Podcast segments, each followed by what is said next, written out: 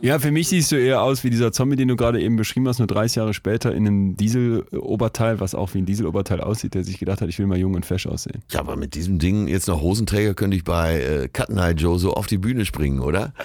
Das ist dein Mode-Kompass. Aktion führt zur Motivation, genau wie es umgekehrt Motivation zur Aktion führt.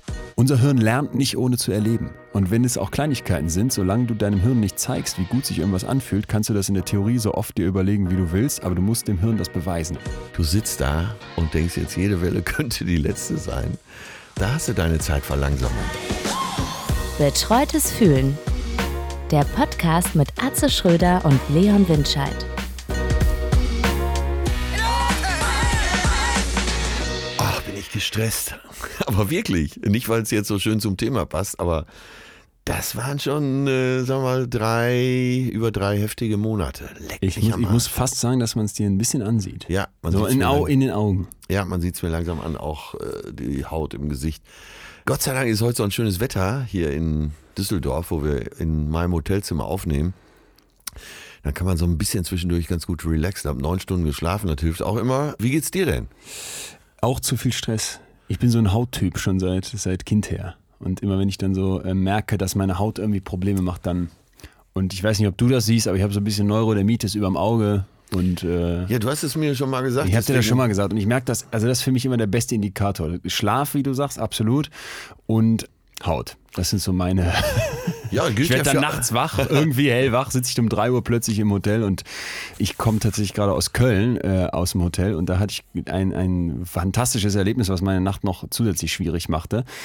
Ich äh, hatte eine, einen Duffman Deo-Flasche, so ein Sprühdeo und wollte mir so ein Wässerchen von Gerolsteiner aufmachen, ganz lässig hinten mit der Deo-Flasche. Und Das kann man, also, wir können uns alle jetzt vorstellen, was kommt. ich habe es geschafft, mit diesem Kronkorken ein kleines Loch in die Deo-Flasche zu machen. Ich weiß nicht, ob du das schon mal erlebt hast, wenn so eine Deo-Flasche ist ja wie so ein Torpedo.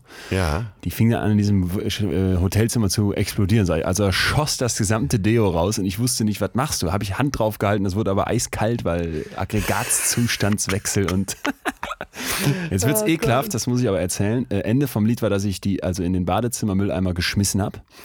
Weil da war so eine Plastiktüte drin, da dachte ich, das muss dicht sein, habe das zugemacht. Dann war auch Ruhe, aber als ich heute Morgen los musste, fehlte mir ja dann das Deo. Und das, dass ich jetzt hier nicht ganz stinkend sitze, liegt an dem ekelhaften Schritt, dass ich dann mit dem Boden dieser Deo-Flasche in den Mülleimer gegangen bin. Die war ja leer mittlerweile. Und mir so ein Rest flüssiges Deo dann einfach aufgetragen habe. Aus dem Mülleimer. Das, äh, ist das die fluide Intelligenz, von der du immer sprichst, Das dass ist man die Lösungen ganz findet? flüssige. Neue Lösung. Ja, Wahnsinn. Aber du kannst doch auch kein Spray benutzen, oder? Ist das schlecht? Dio-Roller würde ich sagen. Habe ich normalerweise auch. Aber äh, das hatte ich irgendwie. Angestiftet durch dich äh, achte ich ja jetzt mehr auf mein Verhalten im Leben, dass ich umweltverträglicher bin. Und dann kommst du mir mit einem Deo-Spray. Aber Du hast heute ein Ozonloch gebrannt. Nein, das ist doch längst raus, das FCKW. Das ist nicht mehr. Also bitte Zumindest mein nicht mit Kühlschränken einsprühen. Aber da habe ich noch eine andere Frage an dich, wo du so Hotel erfahren bist. Und dein Hotel hier ist ja wieder mal. Äh, wie viele Sterne hat das wohl? Sechs wahrscheinlich mindestens. Ich äh, habe äh, die Feststellung gemacht, dass ich als umweltbewusster Mensch versuche, immer die kleinsten Handtücher im Hotel zu nehmen. Ja. Die legen dir da ja irgendwie 27 Stück hin und 18 Kissen. Und dann nehme ich immer ein ganz kleines. Und jetzt ist mir aufgefallen, dass ich da jahrelang einem Irrtum aufsaß, denn ich nehme immer die Fußmatte. und ich habe mich ist das eklig oder ist es. Ja, jetzt kommt die kristalline Intelligenz. Ja? Ich bin jetzt vier Tage hier, lass den Zimmerservice vier Tage nicht hier rein und benutze die Handtücher, die da sind. Zu Hause nimmst du ja auch ein ähm, Duschhandtuch, Handtuch mehrfach und das mache ich ja auch. Ich häng's vernünftig klar. wieder auf Ja. und äh, benutze es dann wieder. Ja, äh, das ist mein Beitrag. Nee, aber ich bin ja so ein, Luxushotel. Bin ja so ein angeekelter Mensch eigentlich immer. Deswegen, äh, mich, e- mich ekelt eigentlich immer alles. Es gibt dann so Momente, wie du eben bei dem Deo gemerkt hast, da geht irgendwas in meinem Hirn mit mir durch, dann ekelt mich gar nichts. Aber bei Handtuch habe ich dann angefangen nachzudenken, was man natürlich nie machen darf im Hotel. Was ist jetzt ekliger? Also eine Fußmatte zu nehmen, wo irgendein dicker Typ mit seinem Fußpilz dann drauf stand? Oder ein Handtuch, was sich irgendwer anders schon in jedwede Körperöffnung gestopft hat? Ja, das um ist aber nur wirklich gut gereinigt und bei hohen Temperaturen im Hotel, äh, gerade in diesen guten Hotels. Was noch ekliger ist, äh, jetzt beleidigt ihr äh, alle Hotels. Guck mal, wir sind hier in einem Fünf-Sterne-Hotel. Alles ist vom Feinsten. Die Aussicht ist traumhaft. Äh, man fühlt sich gut hier. Selbst die Akustik ist jetzt klasse. Diese Matratze, auf der ich hier sitze, da ist ja ein sauberes Bettlaken drüber. Aber ich möchte nicht wissen, wer auf dieser Matratze schon alles schwitzend an sich rumgespielt hat. Vor allem ist das ein Bettlaken ja immer so zwei, drei Müh stark, habe ich das Gefühl. Und das ist dann das, was man so akzeptiert, um dann auf, ja, ekelhaft. Ja, auf so auch da wieder ein Matratze zu Trick äh, vom alten Sack. Ja. Ich habe hier zwei Bettdecken. Äh, eine lege ich immer drunter. ne? Erstens ist es Fuchs. kuscheliger und zweitens noch hygienischer. Ja, nicht schlecht. Ja, äh, aber ich bin ja auch in Hotels zu Hause.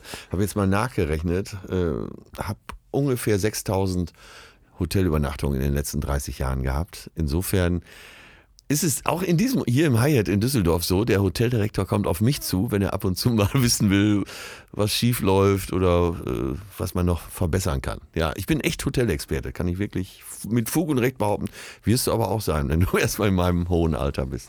Wo wir jetzt aber drüber drauf kamen, war ja Stress. Dass man, Hotel Ja. denkt man jetzt vielleicht erstmal bei dir an Luxus, aber du siehst tatsächlich so aus, als hättest du jetzt hier auch vier Tage lang irgendwie geackert. Du sitzt ja hier nicht rum im Sparbereich.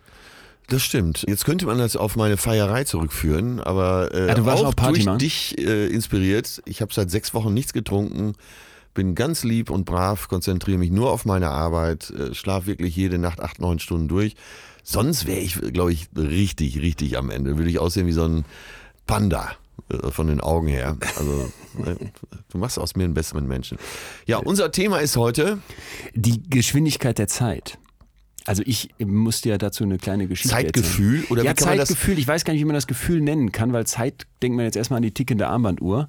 Ja. Aber man hat ja ein Zeitgefühl. Man ging lange davon aus, dass irgendwo im Körper es so einen Chronometer geben müsste. Das gibt es aber nicht. Klar, wir haben so Systeme, die klären, wann haben wir Hunger oder die äh, regeln unseren Schlaf-Wach-Rhythmus, aber es gibt jetzt nicht die eine Uhr im Hirn. Und jetzt war also dann die Frage für mich, okay, wenn es keine Zeit im Kopf gibt, die so funktioniert wie eine Uhr, wie funktioniert Zeit dann? Und ich bin darauf gestoßen, weil mir eine Sache aufgefallen ist. Jetzt bin ich 30 und werde jetzt bald 31. Da kannst du quasi müde drüber lachen, aber obwohl ich jetzt noch nicht so alt bin, merke ich, dass die Zeit immer schneller rast, je älter ich werde. Also die Jahre vergehen immer schneller. Du denkst, äh, wo ist dieses Jahr geblieben? Ja, so, also wie, wie wir viele steuern Leute auf Weihnachten äh, sagen, zu, ne? Und- ja, äh, wo ist dieses Jahr nur geblieben? Ja. Ähm, ja, Pass auf, bevor wir da hingehen, was es für Tricks gibt, da habe ich Ja. nämlich ein paar für dich mitgebracht. Müssen wir erstmal klären, was das ist, finde ich. Was ist Zeitgefühl? Wie merkst du das denn, dass die Zeit schneller rast? naja, es kommt mir manchmal so vor und manchmal eben auch nicht. In diesem Jahr viele verschiedene Sachen gemacht, ohne jetzt vorzugreifen. Mm, Das war schon ein sehr, sehr interessantes Jahr, um das mal vorsichtig auszudrücken. Dieses Jahr ging nicht ganz so schnell vorbei. Vielleicht ist das auch sehr positiv. Äh, An vielen Stellen Aufbruch zu neuen Ufern. Jetzt bin ich ja gerade in der Preview-Phase für das neue Programm. Da denkt man dann auch von Tag zu Tag, verbessert sein Programm von Tag zu Tag, braucht hier noch eine Nummer, muss mit dem Autor dealen, muss da eine neue Nummer schreiben. Also ist schon super interessant und deswegen denke ich auch, kommt es mir nicht ganz so schnell vor dieses Jahr. Aber für mich ist immer so, obwohl ich das auch kenne, was du beschreibst, wenn so viel los ist, ja. Nichtsdestotrotz das Gefühl, wenn ich dann an Weihnachten da sitze, dass ich dann, wenn ich überlege, wann war eigentlich das letzte Weihnachten, das kommt mir dann oft vor wie so ein paar Wochen her. Oder? Und nicht wie zwölf Monate. Ja, ich erinnere mich, als ich so ja, vielleicht etwas älter war als du, aber so 300 Jobs im Jahr gemacht habe, wo ich Heiligabend dann immer unterm Baum saß und äh, ich, wenn ich die Fotos von damals sehe, ich sehe aus wie so ein, so ein Zombie, wie in, in, in Deadpool oder äh, wie heißt denn diese Serie noch mit den Zombies? Äh, ja, ich weiß, was du meinst. Keine Ahnung. Guck ich nicht. Ja, ist ja auch egal. Auch scheiße, der Zombie ist äh, Ja. der einzige Zombie-Film, der gut ist, weil er äh, die, das Genre verarscht ist, Zombieland. So sah ich meistens aus da, wirklich fix und fertig. Und das äh, erspare ich mir ja mittlerweile ich zwischendurch auch immer andere Sachen mache, eben auch viel Urlaub. Ja, aber empfinde das nicht zunehmend. Ich empfinde die Geschwindigkeit des Jahres nicht zunehmend. Ach so, du würdest Weil ich jetzt immer nicht sagen, schon äh, sehr viel gemacht habe, äh, weil ich ein sehr neugieriger Mensch bin, jede Klappe äh, aufmache. Eben so nach dem Frühstück hatte ich ein bisschen Zeit, dann bin ich hier anderthalb Stunden am Rhein spazieren gegangen. Ich gucke mir dann auch tausend Sachen an.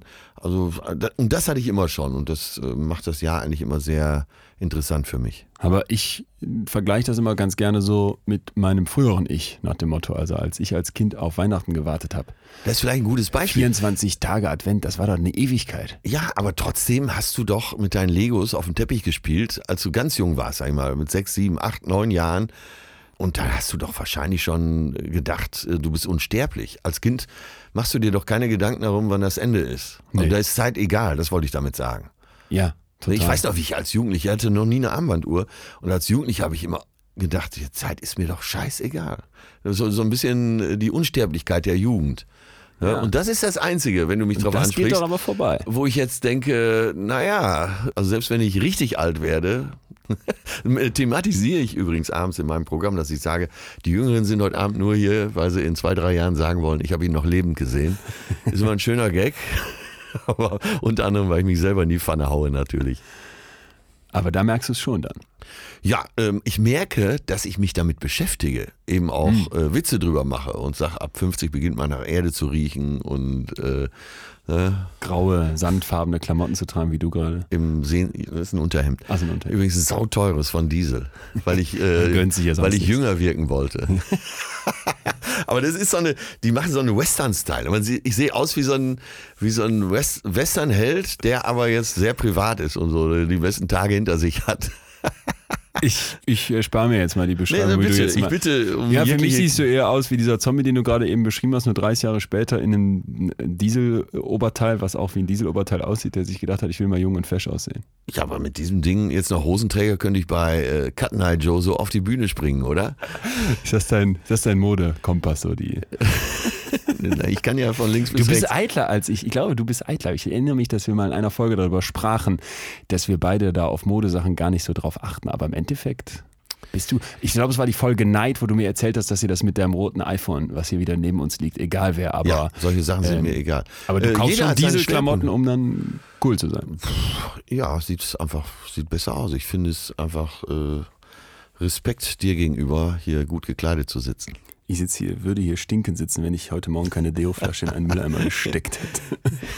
Ja, aber es war ein schönes Erlebnis. Da kannst du noch lange von Ja, zehren. hoffentlich. Wo kommt denn das her? Also ich glaube, so ein bisschen kennen wir das ja aber doch eben alle, dass die Zeit im Laufe des Lebens schneller vergeht. Also dieses Warten auf den Advent, das war bei mir als Kind eine Zeit, die wirklich eine Ewigkeit war. Da musste jeden Tag dieses tapfere Täfelchen Schokolade den Versuch antreten, diese Ewigkeit zu überbrücken und hat es trotzdem nicht geschafft. Und da Du weißt doch schon wieder was, was ich nicht weiß, dass es tatsächlich so ist. Äh, Weil du, du setzt das jetzt so voraus. Ich, ich kram gerade in mir. Ne? Es gibt ja viele Leute, die möchten jünger sein. Ich möchte nicht jünger sein. Ich möchte keinen Tag jünger sein. Und da ist vielleicht die Grundlage für das alles. Wenn du denkst, ich würde gern zurückspulen und so, dann hast du vielleicht auch was verpasst oder denkst, du kannst was besser machen oder, oder was kann der Antrieb sein? Du hattest so eine gute Zeit. Ja, okay. Äh, dann müsste man ja so rangehen, dass du so eine gute Zeit hattest, dass die jetzige Zeit da nicht mithalten kann. Wenn ich sagen würde, ich wäre gerne noch mal so wie du, würde jetzt äh, bald 31 werden, nö, möchte ich nicht. Es war alles relativ geil und äh, nee, da, vielleicht habe ich dann auch ein anderes Zeitgefühl. Keine Ahnung. Wenn der Schnitter erstmal an meinem Bett steht und äh, sagt, so, äh, verabschiede dich, wer weiß, was dann mit mir passiert, ob ich in Tränen ausbreche. Nee, aber Stand jetzt äh, blicke ich dem Sensemann da ganz selbstbewusst in die Augen. das ist interessant. Ja, ich weiß nicht, ob ich dich damit jetzt immer wieder aus dem Konzept bringe, aber Nee, das ist ja auch so ein bisschen meine gut. Ich- Aufgabe. Genau, erstens und zweitens ist ja das Hinterfragen von dem, was man so wissenschaftlich dann äh, in der Theorie findet, finde ich genau das, was man machen muss. Haben wir das schon besprochen? Ferdinand von Schirach hat das doch so schön ausgedrückt. Bei einer, deiner Geburt wird ein Pfeil auf dich abgefeuert, der bei, am Tag gesagt. des Todes trifft. Und dieses Bild bemühe ich in letzter Zeit immer wieder, komischerweise. Und das ist so ein schönes Bild eigentlich. Ne? Total. Ich Der Deal ist klar, du wirst geboren und du wirst sterben. Ja, alle stemmen sich ja dagegen. Genau, alle gegen den stemmen sich Verfall. dagegen. Ich mit Dieselklamotten, äh, andere mit Wässerchen und Cremes gegen die Augenringe. Ähm, naja, dann scheint das ja eben genauso zu sein, dass der Mensch die Sehnsucht hat, die Zeit anzuhalten. Ich weiß es nicht. Ich habe etwas gefunden, das mein Verständnis von der Zeit komplett auf den Kopf gestellt hat. Und das ist eine 4000 Jahre alte äh, Technik. Die habe ich vorher noch nie gehört gehabt und war mir auch nicht bewusst, dass man sowas überhaupt machen kann. Da muss man mal so eine kleine gedankliche Zeitreise machen, also 4000 Jahre im Kopf zurück und zwar ins Zweistromland der Babylonier. Und da sind Sprachwissenschaftler hingegangen und haben sich das Also Sprachverständnis Irak heute. ja, genau, die Gegend. Haben sich das Sprachverständnis der Babylonier angeguckt und haben festgestellt, dass die ein vollkommen anderes Verständnis der Zeit hatten als wir. Und das finde ich spannend, weil die haben sich also angeguckt, was heißt bei denen Zukunft und was heißt bei denen Vergangenheit. Und fangen wir vielleicht mal mit der Vergangenheit an. Das war so, wo ich direkt dran dachte. Äh, Das Wort Panatu, das ist so deren Vergangenheitswort. Das ist sehr eng verbunden mit den Wörtern, die das beschreiben, was Vorderseite bedeutet, im Antlitz liegend, also das, was vor dir ist. Das heißt, für die ist die Vergangenheit nichts, was im Rücken wäre, sondern Ja. etwas, was vor ihnen liegt. Und das ist bei Zukunft genau andersrum. Deren Wort Zukunft war Kitum, bedeutet alles, was hinter dir ist. Und wenn du jetzt mal überlegst, wie wir unser Zeitverständnis uns vorstellen, das ist ja so eine Art Zeitstrahl, ne? auf dem gehen wir lang, immer Blick nach vorne, Richtung Zukunft, Richtung Ende, wenn man so will. Und die sagen, ja, wir gehen auch auf einem Zeitstrahl, aber quasi moonwalkend Ja. mit dem Rücken Richtung Zukunft und blicken damit mit jedem Schritt auf eine wachsende Vergangenheit. Und die haben die Vergangenheit also zu etwas sehr Wertvollem gemacht als Geschichte des Menschen. Und das fand ich eine unglaublich wertvolle Idee, mal so zu überlegen. Ja, da tut mir schon fast der Kopf weh bei dieser Idee. Wahnsinn. Muss man wahrscheinlich auch mal eine Nacht drüber schlafen, aber führe das gerne noch weiter aus. Also die Zukunft äh, und Vergangenheit haben sie komplett umgedreht. Ja. Genau. Und wir fahren auf Feuerrädern Richtung Zukunft durch die Nacht. Ja, schwer vorstellbar für einen westlichen Menschen. Ja. So zu denken, kann ich mir nicht vorstellen, nee. Kann man sich ganz schwer vorstellen. Aber ich finde so dieses, wenn ich jetzt mir angucke, wie gierig unsere Gesellschaft nach Zukunft ist, oder? Also wir wollen Ja. Innovation haben. Äh, Wenn du an der Börse richtig die Zukunft vorhersagst, dann machst du Milliarden. Alles eine Wette auf die Zukunft, ja. Alles mit Blick nach vorne. Und dann mal zu sagen, ey, ich halte mal inne, so ist mein Verständnis übertragen aufs Heute.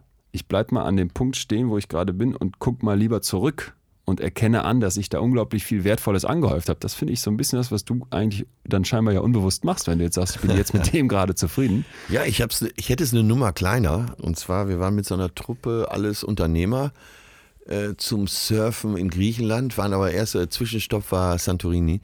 Und alle waren völlig gestresst. Weißt du, im letzten Moment aus dem Büro gerade noch den Flieger erwischt, dann nach Santorini geflogen, äh, fahren da mit so einem Taxi zur Fähre, weil wir weiter äh, mit der Fähre fahren mussten. Alle wirklich richtig gestresst. Und da sitzt so ein Typ unterm Hafen, auch so unser Alter, aber Fischer, so gegerbt und hat Zeit ohne Ende. Raucht sich eine, hat so einen kleinen Uso neben sich stehen, wo er ab und zu mal dran nippt. Und alle vier, die wir da im Taxi saßen, hatten so einen neidischen Blick. Wir hatten ja das, das Thema Neid. Äh, Ich habe mich als nicht neidischen Menschen bezeichnet, aber in dem Moment habe ich auch gedacht, Mann, geht's ihm gut. Und das verliert man immer und immer und immer wieder, weil alle um uns herum am Rennen sind. Ja, es geht ja um Geld, Zeit ist Geld, sagt man. Äh, mehr, mehr, mehr. Aber klar, äh, in unserer kapitalistischen Gesellschaft, man sagt ja auch, der Kapitalismus ist ein Monster, der stirbt, wenn er nicht wächst. Das stirbt, wenn es nicht wächst. Und äh, also unser System ist halt so, es muss immer greifen. Wenn Zeit Geld ist und alle wollen Geld, dann wollen auch alle Zeit. Ne? Momo und die Zeiträuber. Genau. Ja. Und, und dann finde ich, wenn man dann den Blick auf die Zukunft richtet, wundert mich gar nichts mehr und das geht mir ganz genauso. Also ich kann mich da überhaupt nicht von freisprechen, dass mein Hier und Jetzt extrem hektisch wird, weil ich renne so wie der Esel der Möhre hinterher, hinter der Zukunft hinterher. Nur ich werde sie ja nie erreichen können. Das ist wie die Möhre, die am Stock hängt. Ja, du hast es ja eigentlich schon geschafft.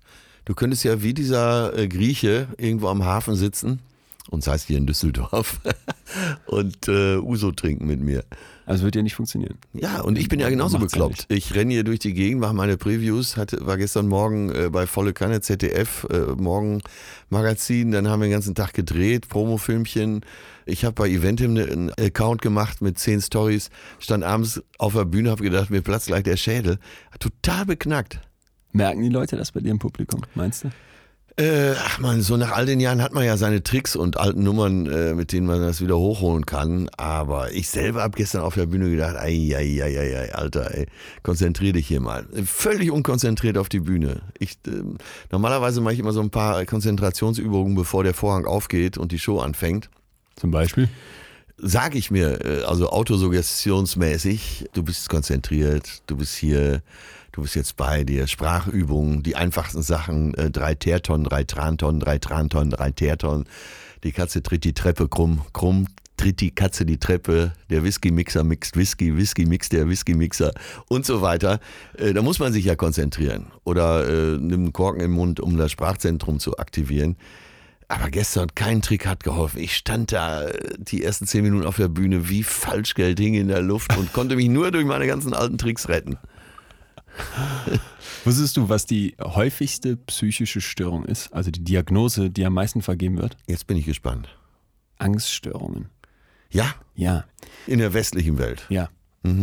Und ähm, Angst vor der Zukunft oder? Das ist genau der Punkt. Also es gibt eine ganze Reihe von Angststörungen, zum Beispiel soziale Phobie. Das sind Menschen, die können zum Teil das Haus nicht mehr verlassen, weil die Angst haben, vor allem von anderen bewertet zu werden. Ne? Ähm, so ein Referat von der Klasse halten, das kennen wir alle, dass das Stress macht. Aber ich sag mal, wenn du wirklich die Schiss hast jetzt im Zug, dass dich der Schaffner anspricht, dann wird es irgendwann krankhaft. Aber gibt es noch mehr, dann zum Beispiel spezifische Phobien vor Höhe, vor Spinnen, vor Fliegen.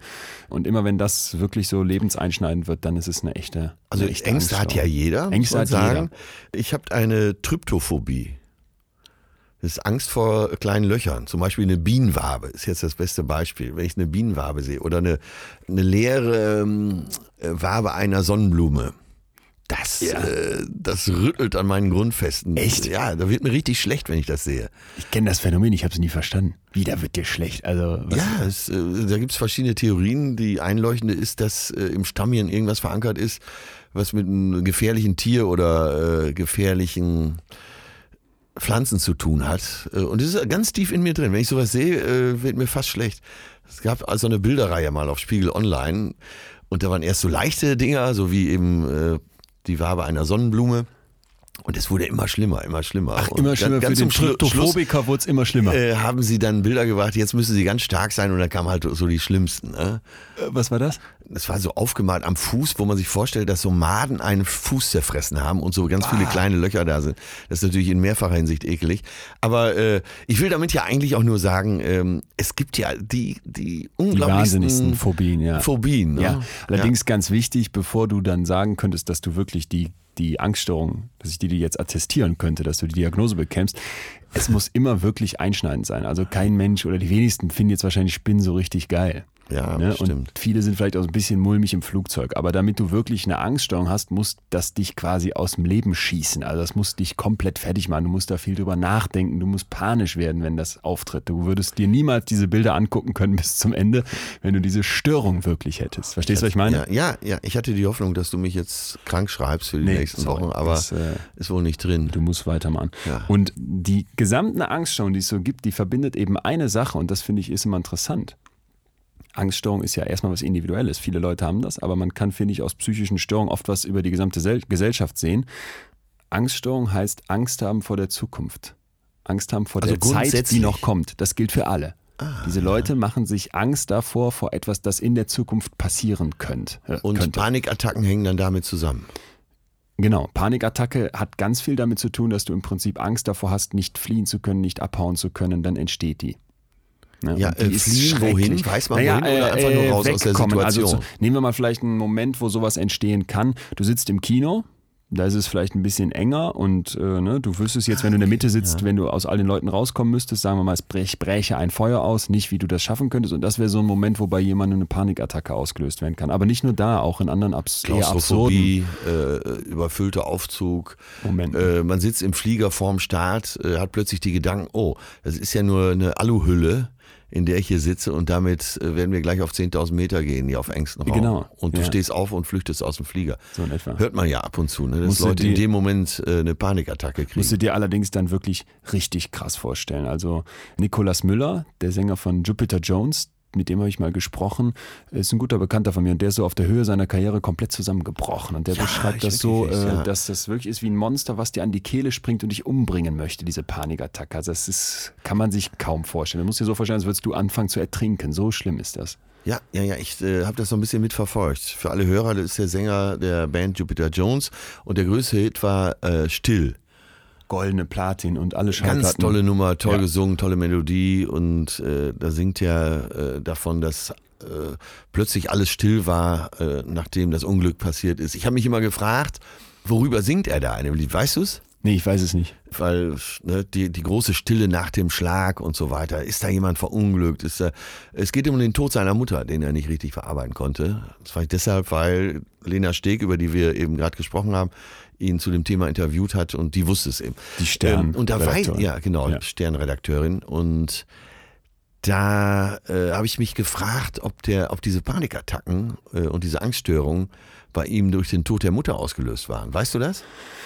Ist schon was her, dass wir gesprochen haben und wo sowas herkommt, das kann man immer gar nicht so einfach sagen. Aber muss man sich mal vorstellen, ne? der, der steigt bei der Band aus. Der haben den Erfolg, also auf dem Höhepunkt der Karriere hört er auf, weil er nicht mehr kann. Er kann nicht nach draußen gehen. ne? Es schnürt ihm die Kehle zu. Er Er bricht als Mensch. So muss man sich das vorstellen. Er bricht als Mensch. Und das, glaube ich, macht mal klar, wie krass eigentlich eine Angststörung ist. Und deswegen finde ich es ganz wichtig, dass man die Angststörung da an der Stelle nicht kleinredet, aber sich eben doch, finde ich, fragen muss, wo kommt das her, dass da so viele Menschen von betroffen sind? Und ich bin der festen Überzeugung, dass das mit unserem Zukunftsblick zu tun hat. Also wir sind so wenig mehr im Jetzt gerade, sondern immer nur noch mit den Gedanken schon beim nächsten dass dann auch schneller Angst vor der Zukunft aufkommt. Und deswegen finde ich halt eben diese Idee von den Babyloniern so wertvoll, ne? zu sagen, ey, halt inne, guck zurück. ah ja, jetzt ist schon etwas einleuchtender. Also du, du hast schon was. Das hast- heißt, genau. du hast nichts verloren, sondern du hast was gewonnen. Ja. Ja, Und okay. vor allem gehst du durchs Leben nicht nur mit dem Blick nach vorne und auf das, was noch kommt, sondern eben, wenn du so willst, mal rückwärts gehend auf einer Linie. Und das, was du im Blick hast, ist das, was hinter dir liegt. Was Ja, auf diesem verstehe. Weg hinter dir liegt. Ja, ja, ja, ja, ja. Okay, jetzt so langsam verstehe ich's. Äh, ich verbinde das gerade mit einer Textstelle, eben aus dem, diesem Song äh, Still. Als Stille bei uns wohnte anstatt dir. Und äh, wenn er sich umdrehen würde, würde er sehen, was er mit seiner Mutter gehabt hat und äh, würde sehen, wie reich das ist und kann mit diesem äh, mit dieser tollen Erfahrung r- aus unserer Sicht rückwärts in die Zukunft gehen ähm, und, und ist schon reich. Ja, ja, okay, das jetzt so langsam kapiere ich das Bild. Ja. Und ich habe mal für mich überlegt, wie könnte man das übertragen in die heutige Zeit, weil ich glaube, es ist wichtig, dass man sich bei sowas klar macht, wenn man versucht, seine eigene Lebenszeit mal ein bisschen zu drosseln, diese Geschwindigkeit, diesem, dieses Hamsterrad, in dem wir alle rennen. Dann tendiert man als Erwachsener dazu, immer so große Veränderungen haben zu wollen. Wir denken viel Ja, zu groß. Ne? ja. Und ich finde, wenn man jetzt mal diese Idee der Babylonier, die eine große ist, ganz klein runterbricht, wäre das für mich, setz dich einfach mal an jedem 30., 31., am letzten Tag vom Monat, hockst du dich hin und schreibst einfach mal fünf bis zehn Zeilen über irgendwas, eine Kleinigkeit aber, die dir in dem Monat passiert ist. Und ich wette, dass du im Laufe der Zeit anfängst, so wie ich, zu verstehen, dass du dir diese Kleinigkeiten anders merken solltest, weil das dazu, weil du weißt, dass du es am Ende des Monats notieren möchtest, verstehst? Ah, okay, okay, okay. Und vor allen Dingen ist das ja auch schon wieder Aktion. Es ist eine kleine Aktion, aber es ist Aktion. Genau. Aktion führt zu Motivation, genau wie es umgekehrt Motivation zu Aktion führt. Unser Hirn lernt nicht ohne zu erleben. Und wenn es auch Kleinigkeiten sind, solange du deinem Hirn nicht zeigst, wie gut sich irgendwas anfühlt, kannst du das in der Theorie so oft dir überlegen, wie du willst, aber du musst dem Hirn das beweisen und dann merkt es sich das. Also nochmal ein konkretes, weiteres äh, Beispiel aus der Praxis. Äh, Dies finde ich schon mal sehr gut zu befolgen.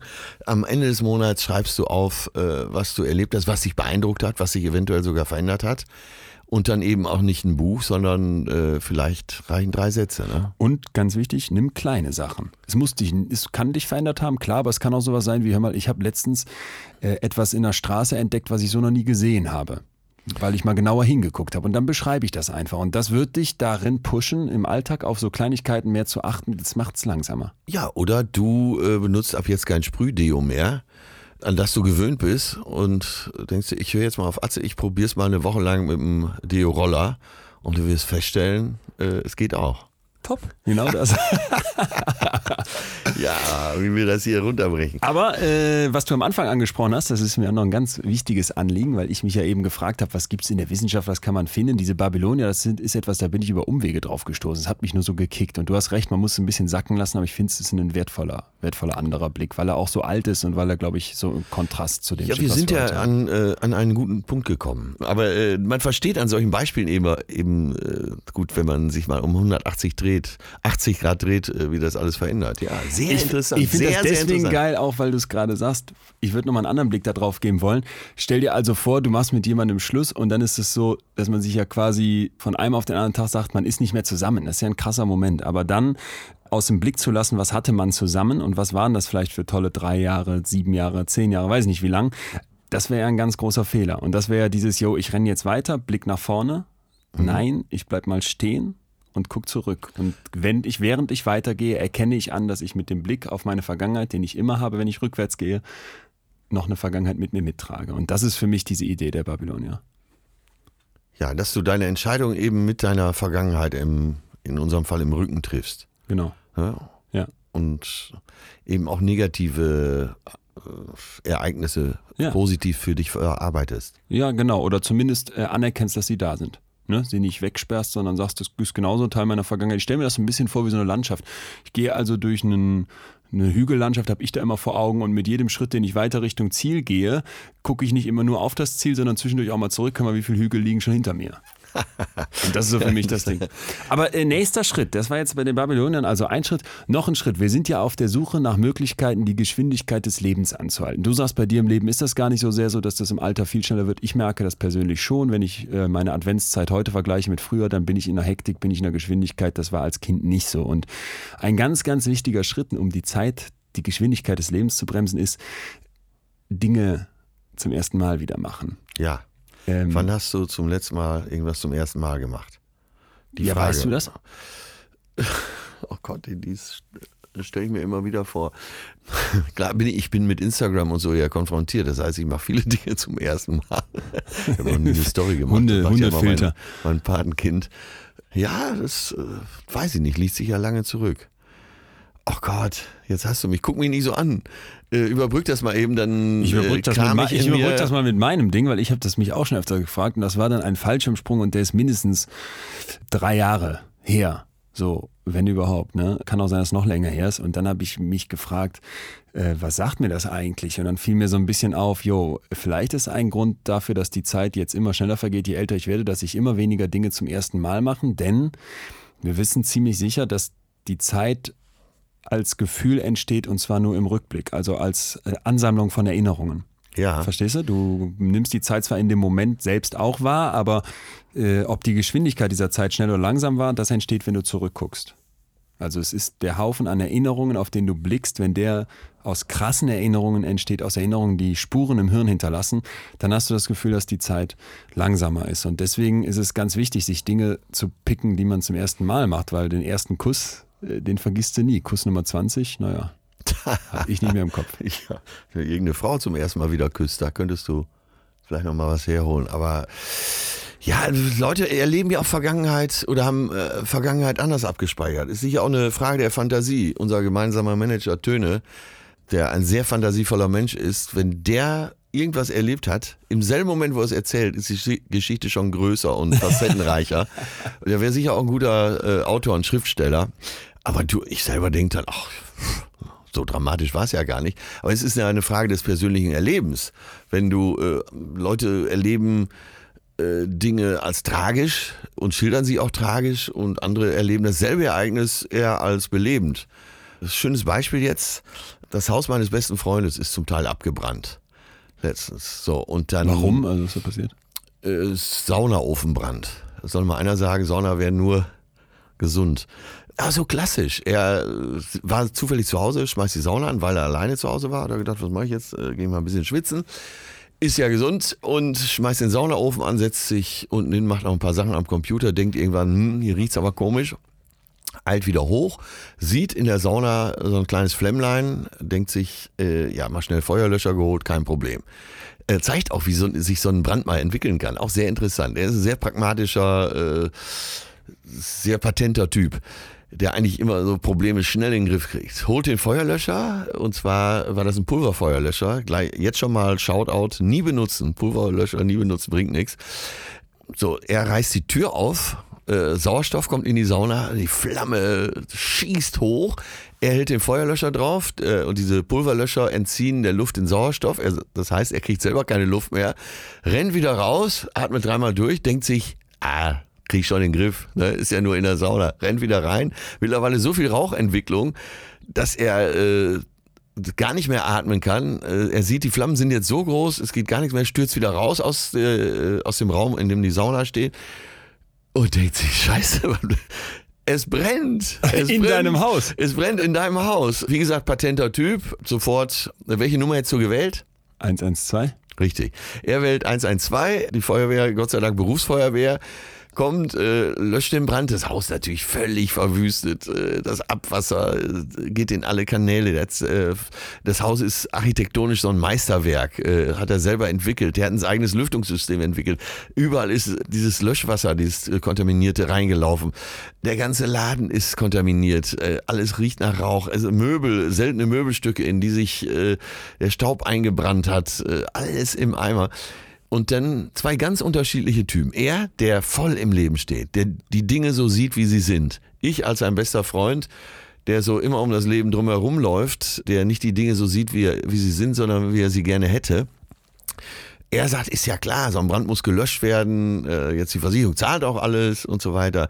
Was hätte ich gemacht? Ich hätte wahrscheinlich gedacht, oh, geh mal spazieren und guck mal, wie lange es dauert, bis die Nachbarn denken, jetzt müssen wir die Feuerwehr anrufen. Resümee, er hat jetzt ein versifftes Haus, was teil renoviert werden muss und es ist wahrscheinlich ehre lange. Der Estrich muss rausgerissen werden, Oh, weil nee. diese Lüftungskanäle rausgenommen werden müssen. Bei mir wäre das Haus bis auf die Grundmauern abgebrannt.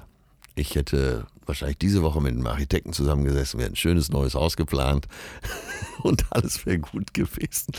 Warum habe ich das jetzt so erzählt? Weil äh, Menschen die Dinge halt sehr subjektiv erleben. Und der wird natürlich die jetzige Zeit, wo er äh, woanders wohnen muss, wo er alles neu organisieren muss, sehr pragmatischer Mensch, der wird sich lange dran zurückerinnern. Für mich wäre das Ereignis wahrscheinlich gar nicht so groß gewesen. Also du meinst, was jetzt ein Moment für Erinnerungen in dir hinterlässt, das hängt auch davon ab, was du für ein Typ bist. Genau, was du für ein Typ bist, wie Ja. du darauf reagierst. Klar. Für den einen ist es eine Tragödie, der andere denkt sich, wunderbar. Ich war mal mit einem Typen segeln, der sehr, sehr erfahren ist, äh, aus Hamburg, äh, der auch viel älter ist noch als ich, der hat schon die Welt umsegelt und äh, der erzählte von einem Ereignis, äh, da war er mit seiner Familie, Frau und zwei Kindern, zwei kleinen Kindern, äh, in der Biskaya unterwegs, ist in der Biskaya in einen Sturm geraten. Man konnte nichts mehr machen, die Wellen irre hoch, 10 Meter Wellen, äh, irrer Wind, äh, 10, 11 Windstärken und dann Segel runter, ablaufen vor Top und Takel nennt sich das. Man bringt eventuell noch eine Schleppleine aus, damit man nicht quer zu den Wellen gerät. Und dann haben die zwei Tage, also zweimal 24 Stunden mit der ganzen Familie unter Deck gesessen in so einer 10 Meter Welle. Was meinst du, wie langsam die Zeit dann rumgeht? Du sitzt da und denkst jetzt, jede Welle könnte die letzte sein. Und da hast du, da hast du deine Zeitverlangsamung. Was ein dramatisches Ereignis.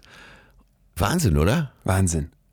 Ich weiß aber nicht, worauf ich jetzt hinaus wollte. Ich Ist wollte so nur schlimm, darauf ich hinaus, kann da wunderbar dran anschließen. Äh, ja. Und zwar sind Wissenschaftler lange auf der Suche danach gewesen, warum die Zeit in solchen bedrohlichen Momenten stehen bleibt. Ich erinnere mich an einen Moment, da war ich mit meinem Bruder. Wir müssen um die pf, 16, eher 16, nicht 18, sage ich jetzt mal, in Südfrankreich äh, zelten. Also einen wunderschönen Fluss in der Provence und dieser Fluss, der frisst sich wie alle Flüsse eigentlich dadurch diese Felsen. Und dann war also ein Fels direkt ans Wasser ragend und davor war ein Strand, wo dann alle so lagen. Und dann sind mein Bruder und ich diesen Felsen hochgeklettert und wollten von da oben ins Wasser springen. Sehr löblich. Wir hatten uns ein Seil mitgenommen, um die Höhe zu messen. Als wir dann oben waren, stellte sich heraus, das Seil war knapp zu kurz. Das Seil war 20 Meter lang. Es war also ein 21 Meter hoher Felsen. Ich sagte zu meinem Bruder, hör mal, äh, Hannes, wir können nicht springen. Das ist hier was für Profis. Äh, das ist ja völlig ausgeschlossen. In dem Moment war der schon gesprungen. Ui. Ich stehe da oben, Bruder unten. Der schwimmt ans Ufer und stellt sich zu den restlichen Leuten am Strand, die uns beide Vollidioten da schon längst beobachtet hatten. Und 21 Meter ist ein doppelter 10 Meter Turm. Ja, ich weiß, ich weiß, ist- äh, Red Bull äh, Cliff Diving, die haben so Höhen 21 bis 24 Meter, aber das sind Profis. Das sind durchtrainierte Muskelstränge. Ich bin Ja. da wie ein dicker Sack, stand ich da. Pass auf, mein Bruder plötzlich du warst an. jetzt unter Druck. Und der Nee. ganze Strand fängt an mit zu klatschen. Scheiße. Also alle so zusammen fangen an zu klatschen. Es waren natürlich Mädels da vom Campingplatz, die wir entsprechend beeindrucken mussten. Ich hatte keine Wahl. Das war eine Motivation, ja. Als älterer Bruder. aber ich, jetzt erinnere dich ganz genau, das wollen wir wissen. Pass auf, was du, stehst an dieser vor? Kante, das, das wollte ich sagen. Ich gehe auf diese Kante zu Knien. mit weichen Knien, mit, du bist komplett am Ende jetzt schon. Du weißt ja auch, wenn du aus 21 Metern äh, horizontal aufkommst, weil du irgendwie einen Bauchplatscher machst und das ist ja ein langer Weg. Dann ist Feierabend. Ne? Also Wasser wird wie Beton ab einer gewissen Höhe. Wir hatten extra Schuhe an, weil uns schon klar war, dass das wehtun würde. Wir waren vorher mal von 13, 14 Meter gesprungen. Tut auch schon weh. Ja. Mein Bruder warf von unten so Steine ins Wasser, um die Oberflächenspannung zu reduzieren. So schlau waren wir zumindest, dass so Wellen entstehen. Und dann bin ich irgendwann diesen einen Schritt weitergegangen. Und in dem Moment, wo ich dann anfing zu fallen, Ja, da sah ich das Wasser. Also jetzt nicht hier mit Anlauf und da Nee, komme oh Körper, Gott, da komme ich, sondern boah, irgendwie runter. Nein, Mann, irgendwie einfach nur schnell weg aus der Situation. Alle am Klatschen, ich war ja fertig. Und das Wasser, das kam mir entgegen wie in absoluter Zeitlupe. Also du, ich hing in der Luft, ich war am Rudern mit den Armen, ich hörte diese Klatscher nur noch ganz diffus, aber auch viel langsamer alles und ne, es war so, so langsam und dann klatsche ich in dieses Wasser, die Schuhe riss es von meinen Füßen, Muskelfaserriss in der Wade, sofort die ist komplett angeschwollen danach, also es war einfach viel zu hoch, es war unfassbar gefährlich. Und ich erzähle das deswegen, weil ich in diesem Moment so selber erleben konnte, wie die Zeit stehen blieb. Und jetzt kommt die Wissenschaft dazu, da sind nämlich dann Professoren hingegangen und haben Leute aus 31 Metern runtergeschmissen in so ein Fallnetz. Und die wollten wissen, bleibt die Zeit wirklich stehen? Also Ja. jetzt nicht, die, dass sie äh, in Wirklichkeit nicht stehen bleibt, ist klar. Aber bleibt die Wahrnehmung der Zeit der Leute wirklich stehen? Und dazu hatten die so ein kleines Metallkästchen in die Hand bekommen. Und dieses Metallkästchen zeigte Ziffern von 1 bis 9. Aber sehr schnell. So schnell, dass man die mit bloßem Auge nicht sehen kann. Und die Ziffern blinkten zufällig auf. Ja. Setup ist klar, ne? Ja. Und jetzt haben die den Leuten gesagt, wenn wir dich da jetzt gleich runterschmeißen, hast du nur einen Job. Guck auf dieses kleine Kästchen und versuch die Ziffern zu erkennen. Denn wenn die Zeit wirklich stehen bleibt in deiner Wahrnehmung, dann müsste das ja wie ein Slow-Motion gefilmt plötzlich sichtbar werden auf diesem Kästchen. Die Leute springen also und kein einziger kann nachher diese Zahlen berichten. Das heißt, in dem Moment selbst wird die Zeit nicht langsamer. Was aber der Fall war, dass die Leute alle gesagt haben, in ihrer Erinnerung dieses Fallens, es hat 36 Prozent, so war die Sch- Durchschnitt, es hat 36 Prozent im Durchschnitt länger gedauert, als es wirklich war. Also die haben die Dauer des Fallens massiv überschätzt, obwohl sie in dem Moment selbst offensichtlich die Wahrnehmung hatten, wie sonst auch. Ja. Das heißt, äh, die Geschwindigkeit der Zeit ist immer nur ein Produkt des Rückblicks. Immer nur, was ist gerade eben passiert, wie krass war das und Ja. wie viel bleibt dann hängen. Das hatten wir eben schon gesagt, aber Also ich fand das, das dabei halt so prägnant. Ne? die, äh, das persönliche Erleben. Ja. Sozusagen. Es berichten aber eben viele, auch äh, nach Unfällen. Plötzlich lief alles ab wie in Zeitlupe. Ja. Das hört man ja immer wieder. Davon ging das ja aus. Also in Ja. lebensbedrohlichen Momenten ist die Erklärung aber im Prinzip eine andere. Dein Hirn ist so sehr damit beschäftigt, alles zu verarbeiten und dich in maximale Abwehr- und Schutzmechanismen reinzubringen, dass dir das so vorkommt, als würde es langsamer sein, aber in Wirklichkeit verarbeitest du einfach nur viel mehr. Und das zieht dann die Zeit gefühlt in die Länge, aber es ist nicht tatsächliche Zeitlupe, die um dich herum stattfindet, sondern es ist auch wieder eine Wahrnehmungsfrage. Wenn wir das jetzt bewusst benutzen wollen, Ja, um unsere Zeit intensiver zu erleben und langsamer zu erleben, da war es wahrscheinlich schon drin, allein in dem Wort intensiv. Also wenn du dich intensiv in deiner Umwelt bewegst, du versuchst die Eindrücke sehr intensiv aufzunehmen. Das sagen ja Menschen, die Yoga erfahren sind. Yoga-Lehrer und so, also die schon richtig oder meditationserfahren, die nehmen die Welt ja intensiver wahr. Und, und die werden wahrscheinlich so ein Jahr auch bewusster erleben das glaube ich sofort. als du und ich, die wir so viele Zwänge haben, zeitlich. Ne, Wir, du, wir sind ja darauf angewiesen, viele Sachen links liegen zu lassen, weil du kannst ja nicht alles aufnehmen. Du musst dich auf die wesentlichen Sachen konzentrieren. Man sagt ja auch, intelligente Menschen, damit bist du gemeint, sind in der Lage, sich nur auf die wesentlichen Sachen zu konzentrieren, als normale Menschen. Damit bin ich gemeint. Also Tipp schon mal an dieser Stelle, äh, bewusster, bewusster in die Welt gehen. Und intensiv. Ich glaube, ein ganz gutes Kriterium dafür, ob ein Moment es schaffen wird, eine Erinnerung bei dir entstehen zu lassen, die hängen bleibt, ist die Aufmerksamkeit. Also kann ich das, was ich gerade mache, tun, ohne mich wirklich zu konzentrieren. Ich merke das immer beim Netflix Ah, ja, gucken. ja, ne? ich okay, kann ja. Netflix gucken, so parallel, da dattel ich auf dem Handy rum. Ich habe mich immer gefragt, warum haben die diese 10 Sekunden Zurückfunktion, bis mir irgendwann mal auffiel. Das ist genau für Leute wie mich, die parallel was anderes machen. Da war jetzt was Wichtiges, ich muss nochmal 10 Sekunden zurück. Und wenn das der Fall ist, kannst du hundertprozentig sicher sein, dass daraus keine tolle Erinnerung entsteht, weil es ist parallel, es ist nicht wirklich intensiv, es ist berieseln lassen. Ja. Also volle Aufmerksamkeit ist, glaube ich, ein ganz wichtiges Kriterium für. Ja, und das Thema unserer Zeit. Äh, Bücher, die sich mit Entschleunigung beschäftigen, äh, verkaufen sich wie warmes Wasser. Ne? Ich bin ja Entschleunigungshasser. Ja, ich weiß, aber Das ja täte gut. Traktorfahren auf. Nee, das ist Tra- genau das Nein.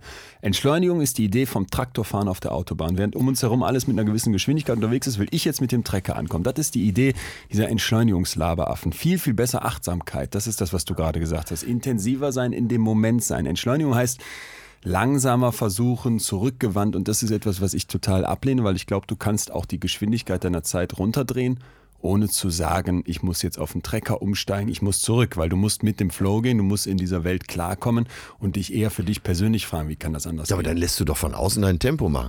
Ich, Beispiel, ich bin mit dem Fahrrad mit meiner PL nach Barcelona gefahren, also nach Mallorca, aber von Barcelona kannst ja schlecht übers Wasser fahren. So. Äh, Es waren ungefähr drei Wochen, 21 Showtage, davon äh, noch drei Off-Days, also insgesamt 24 Tage bis zum Fähranleger in Barcelona. Und Fahrradfahren ist ja die Geschwindigkeit, wo du deine Umwelt noch sehr bewusst wahrnimmst, wo du aber noch ein bisschen Pace machst. So, und äh, diese Tour habe ich so intensiv erlebt und meine Umwelt auch so intensiv erlebt. Und du kommst in so ein, äh, so ein gutes Gefühl, weil du, äh, weil es ja sinnlich ist. Du nimmst ja alles noch mit allen Sinnen auf. Du Dann- riechst, du hörst. ja, und auch die Anstrengung. Du musst ja einmal über die Alpen, einmal über die Pyrenäen und du freust dich nachher drauf. Du freust dich schon wieder auf den Anstieg. Und das Ereignis war so beeindruckend, dass ich eigentlich jeden Tag noch weiß. Und daraus eben die Idee entstanden ist, äh, auch mal durch die Pyrenäen zu wandern, von der, vom Mittelmeer zum Atlantik. Also das äh, widerspricht ja dem, was du gerade gesagt hast. Ich bewege mich ja, mit dem Auto wäre es ja logisch halt. äh, Ne? Nach deiner Argumentation müsste ich mit dem Ferrari fahren, dann wären wir ja in dieser um uns tobenden Zeit eben schneller in Barcelona. Und das war ja bewusst jetzt eben mit dem Fahrrad, auch nicht mit dem E-Bike, sondern bewusst angestrengt, bewusst langsam gegenüber dem Auto und dem Flugzeug dahin. Und äh, sehr intensiv erlebt, diese Reise. Okay, dann muss ich vielleicht kurz klarstellen, wenn ich was gegen Entschleunigung sage, dann ist das vielleicht ein bisschen die Erbsenzählerei, weil ich so in diesem Thema drin bin. Für mich ist ein Entschleuniger jemand, der sagt, lass uns mal zurück äh, in die Vergangenheit, da war alles viel entspannter. Aber Goethe hat auch schon darüber geschimpft, wie die Postkutschen immer schneller werden und Stimmt, sowas. Das ja. ist also nichts Oder als Neues. die erste dampfmaschinenbetriebene Ja. Lokomotive zwischen Nürnberg und Fürth war die erste Teststrecke. Die fuhr, glaube ich, 8 km/h. Und Mediziner haben damals davor gewarnt, da mitzufahren, weil diese Geschwindigkeit die Leute eventuell verrückt machen Das, könnte. was an den Fenstern vorbeizieht Ja. bei 8 km/h, genau. Und das ist äh, genau der Punkt für mich, da jetzt zu sagen, äh, ich fahre kein ICE mehr, weil ich entschleunige. Deswegen vielleicht einfach nur noch mal kurz die Unterscheidung. Entschleunigung ist für mich so dieses Treckerfahren auf der Autobahn, das macht keinen Sinn. Achtsamkeit wäre, dass ich in meinem eigenen Auto, in dem ich mit auf der Autobahn fahre, zu mir komme und vielleicht Momente habe, in denen mein Kopf langsamer vor sich geht. Also ich weiß, das ist äh, ein bisschen spitzfindig an der Stelle, aber mir ist das ganz wichtig, weil dieses Entschleunigen für mich viel zu nah, und das ist jetzt vielleicht ein erstmal großer Bogen, aber doch irgendwie schon an diesem konservativen rechten Ding dran ist. Das Gefühl, dass die rechten Parteien deswegen gewählt werden, weil sie uns versprechen, dass sie die Zeit zurückdrehen könnten. Das kann aber niemand und das ist ein Schwachsinn. Du musst die in der- gute alte Zeit ja, sozusagen. genau. Diese Nostalgie ist etwas, was ganz gefährlich ist, weil es verführerisch ist. Da stehen viele Leute drauf, weil sie sich denken, früher war alles besser. Und das ist für mich irgendwie dieses Entschleunigen so sehr. Deswegen bin ich Achtsamkeitsfan und Entschleunigungsgegner. Das ist ja auch so der, wahrscheinlich die Sehnsucht nach so einer Komfortzone. Ja. Dass man eben in Erinnerung, hast du ja schon mal hier in diesem Podcast gesagt, in Erinnerung beschönigt man ja auch. Man lässt die schlechten Dinge weg, äh, die schönen behält man, ist ja auch ein Überlebenskonzept. Und da will man wieder hin. Und das war wahrscheinlich gar nicht so schön, wie man es in Erinnerung hatte.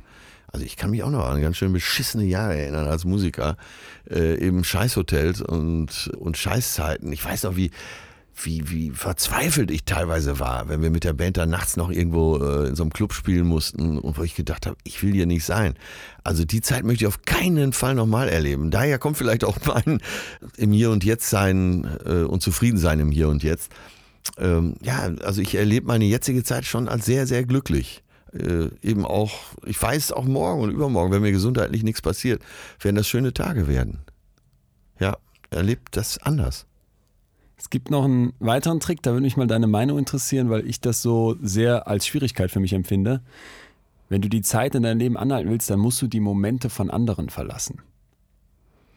Erklär mal bitte. Kennst du dieses, du wirst, also bei mir ist es leider ein viel zu perverser Automatismus. Ich werde morgens wach und habe erstmal so dieses Bedürfnis, kurz mal durch Instagram scrollen, gucken, was der Rest so macht. Ja. Ne? Äh, und dann ich auch, schuldig im Sinne der Anklage. äh, wiederhole ich das im Laufe des Tages. Ich hocke auf dem Klo und sehe irgendwelche Freunde, die Halbmarathon rennen oder reisen oder gerade heiraten. Und dann ist das immer so, dass ich in diesen Momenten so hängen bleibe. Und, und ich habe die Hypothese, dass jeder Mensch mit so einem grundlegenden Bedürfnis geboren wird, Dinge machen zu wollen, Dinge erleben zu wollen. Und wenn Ja. du dir da immer hochgefilterte, mega kontrastreiche Bilder von anderen Da ist natürlich reinziehst, Instagram die Verführungsmaschine Ja. schlechthin. Ja. Ne? Nur schöne Geschichten, nur schöne Erlebnisse, auch andere Erlebnisse. Klar, da bist du verführt qua äh, Erlebniswelt. Richtig. Und dann glaube ich, stelle ich mir das so vor wie Junkfood. Also du isst so ein Big Mac und denkst, das ist was Gutes gegen deinen Hunger, aber in Wirklichkeit befriedigst du den Hunger nicht wirklich. Denn der Hunger wäre jetzt, du brauchst bestimmte Nährstoffe für deinen Körper. Der Big Mac liefert dir im Endeffekt nur Kalorien und irgendwie so eine Art kurzes Aufpoppen von deinem Belohnungssystem im Hirn. Und das ist also entsprechend keine Befriedigung vom Hunger, sondern im Endeffekt nur ein Unterdrücken. Du hast den Big Mac gefressen, willst sofort das Eis noch hinterher und wirklich satt bist du nach einer halben Stunde auch nicht, sondern könntest noch mehr essen. Und ich glaube, so ein bisschen ist das mit diesem in den Momenten von anderen drin hängen auch. Äh, ich befriedige. Ja, aber das sind wir ja genau in Nicht dem nicht. Thema Zeit, Zeitmanagement, alles rast, dass man eben sich Zeit nimmt zu essen. Da- Dafür nimmt man sich ja auch zu wenig Zeit. Hab jetzt gerade in diesem Moment, bevor du es gesagt hast, habe ich gedacht, scheiße, wie mache ich es denn gleich? Spring ich schnell mal, hier vorne ist ein Vapiano, spring ich darüber äh, und esse da. Äh, nein, ich sollte mir eine Stunde Zeit nehmen. Am besten Vorspeise, Hauptspeise, anschließend in Ruhe noch ein Espresso trinken. So werde ich es machen. Oh ja. Für den heutigen Tag hast du mir schon sehr weitergeholfen. Ist das so? Ja, und heute Abend auf der Bühne, ich werde sehr, sehr langsam sprechen. Ich werde hochkonzentriert sein. Die können mir alle am Arsch lecken. Ne? Da kommen dann Backstage, kommt Veranstalter, da kommt Promoter, da kommt äh, Social Media Beauftragte und wollen mir Druck machen. Nein, ich werde heute ganz entspannt auf die Bühne gehen und den Leuten das auch genauso sagen. Und auch diese Frage stellen. Ne? Der Entdecker der Kuhmilch. Was wollte der ursprünglich von der Kuh? Ne, Es weiß keiner. Äh, Es sind nur Gedanken, mit denen, denen man sich mal auseinandersetzen soll. Hast die Guck mal, ich habe jetzt so Inception, einen Ja. Gedanken in dich gepflanzt. Das jetzt stell dir mal vor, da, äh, da spaziert einer durch die Gegend, sieht zum ersten Mal in seinem Leben eine Kuh. Was wollte der ursprünglich von dieser Kuh? Und äh, die Milch ist dabei rausgesprungen, im wahrsten Sinne des Wortes. Ist das nicht ein schöner Gedanke? Das ist ein total geiler Gedanke. Das sind diese einzelnen Gedanken, auf denen man dann so lange rumkaut. Äh, top. Ja, aber ich freue mich ja. Ich bin auch ganz begeistert, wie viel du dir aus unseren Folgen alles immer mitnimmst. Bei heute von deinen Zitaten ne, regelrecht beeindruckt. Ja, ich merke mir, ich bin ja sehr äh, an Menschen interessiert. Ich bin sehr an interessanten Menschen interessiert. Bin besonders an dir interessiert, weil du für mich einer der interessantesten Menschen bist, die mir in meinem Leben über den Weg gelaufen sind. Du glaubst mir das ja nicht, wenn ich dir so Komplimente mache, aber du bist schon ein ganz toller Kerl, wirklich. Ich habe mich so auf den Termin heute wieder gefreut. Also irgendwann müssen wir mal ein paar Tage zusammen äh, irgendwo hinfahren und dann äh, nehmen wir uns die Zeit mal und das könnte doch, weil wir so unterschiedlich sind, eine ganz tolle Reise werden. Wir äh, besuchen deinen griechischen Freund mit dem Uso, der an der sehr gerne. Straßenkreuzung sitzt. tatsächlich steht oben auf der Liste, da mal äh, jetzt mal wieder mehr Griechenland zu machen, weil die Griechen, äh, okay, für uns sind das alles äh, korrupte Schafskäseesser, was ja auch stimmt, aber eben auch sehr entschleunigt, sehr nette Menschen. Da habe ich oft erlebt. Das liegt ja an dieser Inselwelt. Auf Inseln geht ja die Zeit anders, sagt man. Und in der Ägäis sowieso. Und wenn ich auf Naxos, das war immer mein Traumziel, unterwegs bin, ach, bis Vorsicht, da mal einer aufregt. Wir fahren mit unserer Truppe, von der ich eben gesprochen habe, mit so Motorrollern in die Berge. Motorroller lassen wir irgendwo stehen in so einer Einfahrt. Da kommt der Besitzer des Grundstücks, kommt des Weges. In Deutschland wäre der ausgestiegen, hätte uns zusammengeschissen. Ja, ihr habt doch nicht alle Tassen im Schrank, wir könnt hier einfahren. Der Typ steigt aus mit seiner Fluppe im Mund, deutet uns sitzen zu bleiben stellt selber zwei von den Motorrollern an der Seite und fährt locker dadurch, winkt noch, hupt und äh, wünscht auf Griechisch einen schönen Tag. Das hat uns alle so beeindruckt. Wirklich. Also in Griechenland geht die Zeit anders. Das ist gut. Wenn man, glaube ich, links und rechts guckt, sieht man immer wieder, dass es anders geht. Ja. Geht bei den Babyloniern, geht Und das aber ist auch ja heute nicht bei den rückwärts gewandt. Nein, das ist genau das ist, was mich so ärgert. Ich habe oft das Gefühl, dass dieses Idee des Zurückguckens, dieser Vergangenheit von den ekelhaften rechten Kräften uns geklaut wird. Und deswegen wünsche ich mir eigentlich, dass wir tatsächlich mal anfangen, einen anderen Blick auf die Vergangenheit zu bekommen, nämlich den, der auch Richtung Zukunft geht. Das heißt ja auch besinnen. Und äh, besinnen ist immer gut. Hatten wir auch schon öfter, werde der du bist, sei bei dir, finde deine Mitte. Was auch immer äh, da gesagt wird, meint ja dasselbe, nämlich dass du mit dem, was du möchtest und, und was du bist, übereinander liegst oder einigermaßen übereinander liegst. So 100 Prozent wird der Fachmann mir jetzt bestätigen, geht das wahrscheinlich nicht. Aber dass man einigermaßen bei sich ist und dann wird man die Zeit auch anders erleben. Man ist viel mehr bei sich, als man denken würde. Menschen mit, mit Depressionen machen den Fehler, dass die über die grauenhaften Erfahrungen der Vergangenheit grübeln und sich vor der Zukunft fürchten. Und das zieht die aus dem Hier und Jetzt weg. Und das ist die Fähigkeit, die man wieder lernen muss, wenn man eine Depression überwinden möchte. Ja, wahrscheinlich die man wieder lernen muss, weil wenn du Kinder spielend auf dem Teppich siehst, die sind ganz bei sich. Alles um die herum äh, verschwindet. Die sind wirklich im Tunnel. Herrlich, ne? Schon fast so ein Sehnsuchtsort. Ist ein Sehen. Ich wäre manchmal gerne wieder sechs und würde auf den Advent warten. Ach, jetzt hast du ja mich, alles wird gut. Hoffe ich doch. Bis dahin. Ja. Das war Betreutes Fühlen. Der Podcast mit Atze Schröder und Leon Windscheid. Jetzt abonnieren auf Spotify, Deezer, iTunes und überall, wo es Podcasts gibt. So, der werte Herr Schröder musste direkt weiter für seine Tour. Das ist allerdings gar nicht so schlecht, denn ich habe nächste Woche was mit ihm vor, wo es gut ist, wenn er noch nicht Bescheid weiß, worum es geht. Und deswegen habe ich kurz alleine die Ehre, euch erstmal ganz herzlich zu danken für die vielen Gefühle, die ihr uns vorgeschlagen habt über vor allem Instagram. Das könnt ihr gerne weiterhin tun. Auch freuen wir uns natürlich riesig, wenn ihr uns abonniert, wo auch immer ihr uns hört. Ein paar Sternchen da lasst. Wir freuen uns über Kritik, jetzt hätte ich fast gesagt, genauso sehr wie über Lob. Nein, über Lob freuen wir uns natürlich noch viel mehr. Und eben gerne der Aufruf schickt uns, Atze Schröder und mir, Leon Windscheid, über Instagram Gefühlsvorschläge. Und, und zwar bin ich über ein Gefühl gestolpert, äh, nahezu zufällig, das ich selber noch gar nicht kannte. Also ein Gefühl, von dem ich noch nie gehört habe. Das Gefühl heißt Ceva. Auf Deutsch gibt es eigentlich kein Wort dafür. Korrekt übersetzt wäre es Selbstmitgefühl. Vielleicht kennt ihr das, wenn man eine Niederlage zu verkraften hat oder gerade am Boden ist, dass man sich dann zusätzlich noch fertig macht und selber runterzieht. Selbstmitgefühl wäre hier genau das Gegenteil. Also nicht Selbstmitleid in so einer lethargischen Schockstarre absacken, sondern tatsächlich mit sich mitfühlen, wie ein guter Freund das täte und daraus die Energie ziehen, wieder hochzukommen. Und dieses uralte Gefühl, für das wir, wie gesagt, im Deutschen kein Wort haben, das gucken wir uns nächste Woche an.